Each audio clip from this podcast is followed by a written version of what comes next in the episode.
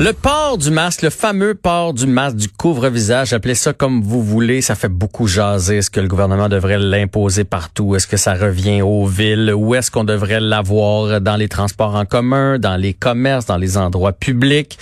Et la grande question surtout, puis Olivier Primo nous disait la même chose tantôt, qui va faire, euh, tu sais, lui parlait des restaurants et des bars, qui va gérer ça, qui va s'assurer que ce soit respecté, qui va jouer à la police? On va en discuter avec Jean-François Bello, qui est directeur euh, des relations gouvernementales pour le Conseil canadien du commerce de détail. Bonjour, Monsieur Bello. Bonjour, Monsieur Barry. D'un Barry à un Bello, on devrait s'entendre. Oui, et d'un Jean-François à l'autre en plus. Fait que... Voilà. Allons-y avec ce sujet chaud. Euh, c'est quoi la position du Conseil canadien du commerce de détail sur le port du masque? Ben, sur le principe, on est pour. C'est clair que euh, porter le masque quand on est dans un endroit où on peut pas, où c'est difficile de respecter la distanciation sociale, c'est un geste citoyen. Mais, par contre, évidemment, euh, le diable est dans les détails. Puis euh, ce genre, ce, genre de, de, de, de mesures-là ou d'impositions-là, ça doit être fait de manière comme coordonnée puis harmonisée. Mm-hmm. Et là, vous sentez que ça ne l'est pas. Là. On sent qu'il y a un flou. Ben, euh, qui le porte, qui le porte pas, où est-ce qu'on le porte, où est-ce qu'on le porte pas, et surtout qui va faire respecter ça.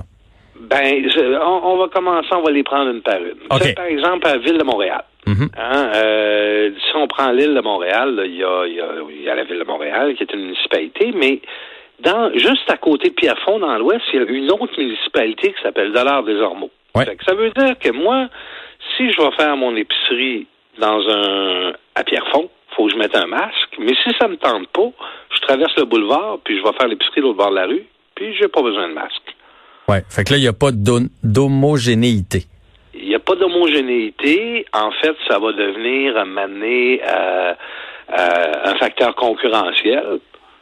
Mais est-ce que vous pensez pas, est-ce que vous pensez pas, Monsieur Bello, que ça peut avantager les épiceries, exemple, qui euh, vont euh, faire porter le masque? J'ai parlé avec le maire de Côte-Saint-Luc la semaine dernière qui nous disait qu'il y avait eu une hausse. Il y a des gens qui se déplacent de d'autres villes qui vont faire leur épicerie là-bas parce qu'ils se sentent en sécurité. Vous pensez pas que ça peut être un plus? Ah, ça peut, ça peut être dans deux sens, mais je vous dirais, euh, c'est un peu comme c'est un peu comme lancer lancer un 25 cents là. Mm-hmm. À ce compte à ce compte là pourquoi pas euh, l'uniformiser sur l'ensemble des régions métropolitaines?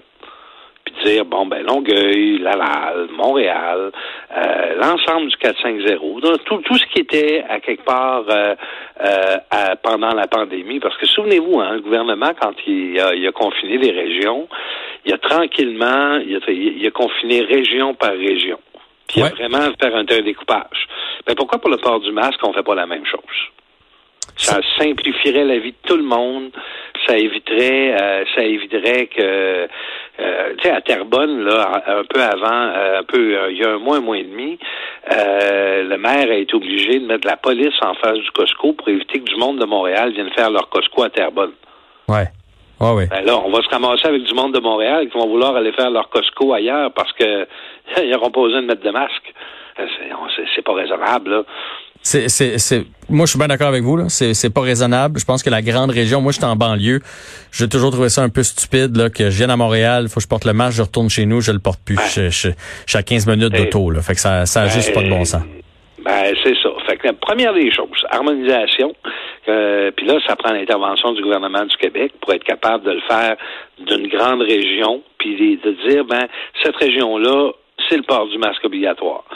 Deuxième, deuxième question que vous avez abordée, c'est qui va jouer à la police? Mhm. Ça, c'est notre grande question. Parce que on a vu, là, en début de pandémie, on se souvient, on avait des, euh, on avait des, des, des, consommateurs qui perdaient patience après après des commis qui faisaient laver les mains. Et les commis de 16, 17 ans, 18 ans, tu sais, ça peut être votre votre frère, votre fils. Ouais. Euh, puis à un moment donné, ils se font donner, ils se font donner un, je m'excuse l'expression, des chars de marde. J'en ai qui se sont fait cracher au visage, d'autres qui se sont fait carrément euh, bousculer. Bousculer, puis verbalement, ah. les gens étaient pas tendres des fois, là.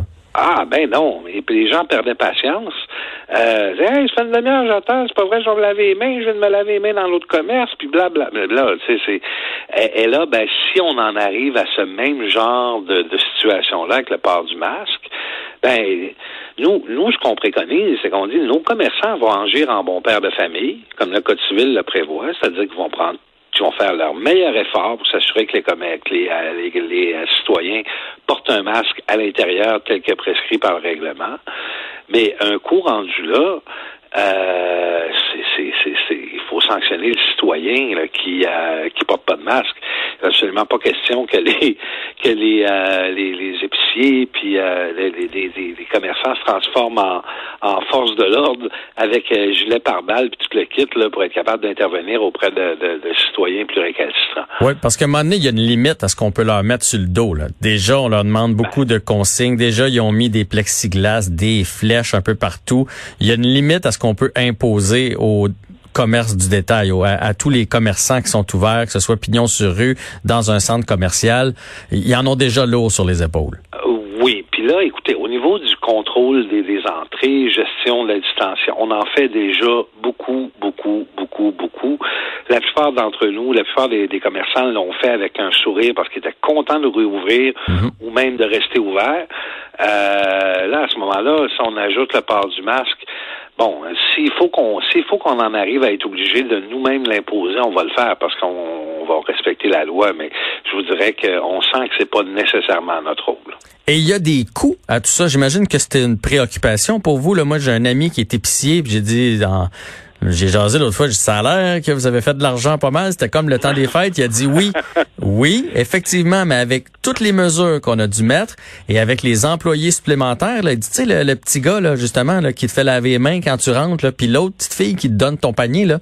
Mais moi, euh, puis le, soir, quand vous êtes parti, moi, je décontamine la, place. C'est des coûts supplémentaires. Fait qu'à un moment donné, ça aussi, là, j'imagine que les commerçants ont pas le goût de s'embarquer, être obligés de mettre du personnel supplémentaire pour faire respecter les consignes à l'entrée. Euh, ben, en fait, c'est pour ça que c'est pour ça que l'application, faut pas que, tu sais, faut que la responsabilité soit vraiment sur le dos dessus, euh, pas sur le dos, mais faut, faut, faut responsabiliser les citoyens là-dedans. Tu sais, je veux dire, on peut pas toujours les tenir par la main tout le temps, tout le temps. Euh, dans ce contexte-là, c'est pour ça qu'on souhaite que le règlement soit vraiment axé sur la responsabilité du citoyen de porter, de porter un masque. Puis l'autre élément, ce qu'on veut éviter à tout prix, tu sais, c'est, c'est, c'est, ce serait un, règlement. Euh, puis là, je vais vous faire une image là qui dirait, t'as pas le droit de faire ton épicerie torse nu. Mm-hmm. Donc, euh, l'épicier est obligé de te fournir une chemise si t'en as pas apporté. C'est vrai? Mais non. Ah, OK, OK, OK. OK, c'était de l'ironie. OK, mon Dieu. Je, pensais que c'était un règlement que je connaissais pas. non, mais non, mais non, mais non. C'est de l'ironie. C'est la, eh, ben, effectivement, puis c'est la même chose qui a été dit pour le transport en commun. Tu sais, on n'a pas le droit d'apporter un divan dans, dans, dans, le métro. Ben, c'est la même affaire. Fait qu'à un moment donné, il faut respecter euh, les, les consignes. J'ai une dernière question pour vous, Monsieur Bello. Est-ce que vous trouvez-vous qu'on qu'on cible à la mauvaise place? Moi, là, je suis allé dans, dans des magasins dans des épiceries, dans des pharmacies comme tout le monde. Quand, pendant la pandémie, j'y allais de façon euh, ce qui était essentiel. Puis après la pandémie, à un moment donné, on avait, ben, pas après la pandémie, mais après le confinement, on avait besoin d'y aller dans les euh, centres commerciaux parce qu'on a besoin d'une paire de souliers, puis un chandail, etc. Et je me sens en sécurité dans ces endroits-là. J'ai l'impression que les commerçants font tout en leur possible pour nous donner un bel environnement. Par contre, il y a des rassemblements. On voit les plages, on voit les, on voit les maisons, puis c'est de, de, là que ça part présentement. Le, on voit les manifestations anti-masques. Les manifestations anti-masques. Avez-vous l'impression qu'on qu'on vise à la mauvaise place en ciblant les, les commerçants? Ben euh, oui et non, parce que tu sais, tout ça relève, tout ça relève de la science, tout ça relève de la de la de, de l'épidémiologie, c'est-à-dire de la, de la la façon dont les virus se transmettent. Nous, de notre côté, tu sais, on, on, on, considère que euh, un endroit public fermé, que ce soit un bar, un restaurant, un supermarché, euh, c'est des, des endroits qui, oui, qui sont propices, qui sont propices à, que ce soit par accident mm-hmm. ou volontairement, sont propices à, à ce qu'il y ait des contacts à moins de deux mètres.